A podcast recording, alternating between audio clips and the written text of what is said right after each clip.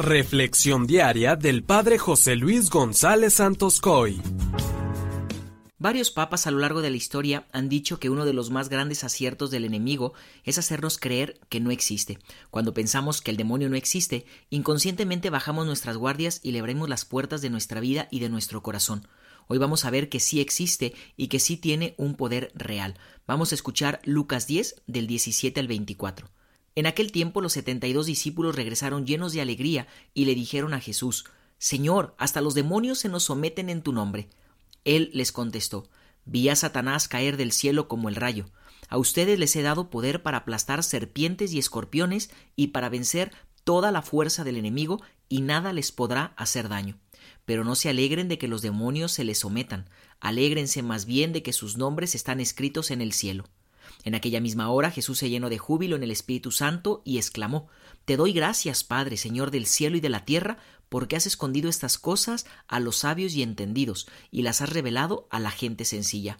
Gracias, Padre, porque así te ha parecido bien. Palabra del Señor.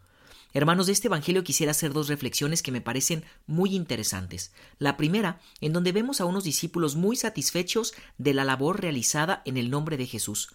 Esto nos lleva a preguntarnos qué tanto nos hemos implicado en la obra del Señor, qué tanto hemos sabido responder a la llamada para llevar el Evangelio a todas las naciones. Además, hay que recordar que todo lo que hacemos no lo hacemos a nombre propio, sino en el nombre de Jesús.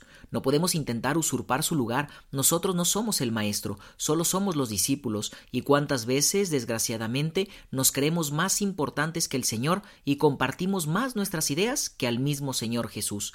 La segunda reflexión es acerca de la presencia real del demonio en este mundo.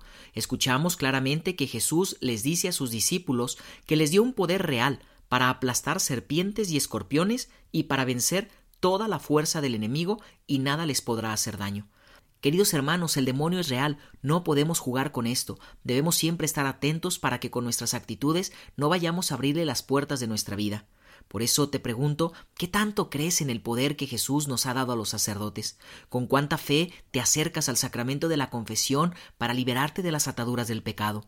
Jesús nos ha dado un poder real a los sacerdotes. Acerquémonos a la gracia de Dios para que ésta nos limpie y nos libere. ¿Cuántas veces acudimos a otros remedios baratos, que en lugar de liberarnos, con ellos le abrimos más las puertas al demonio?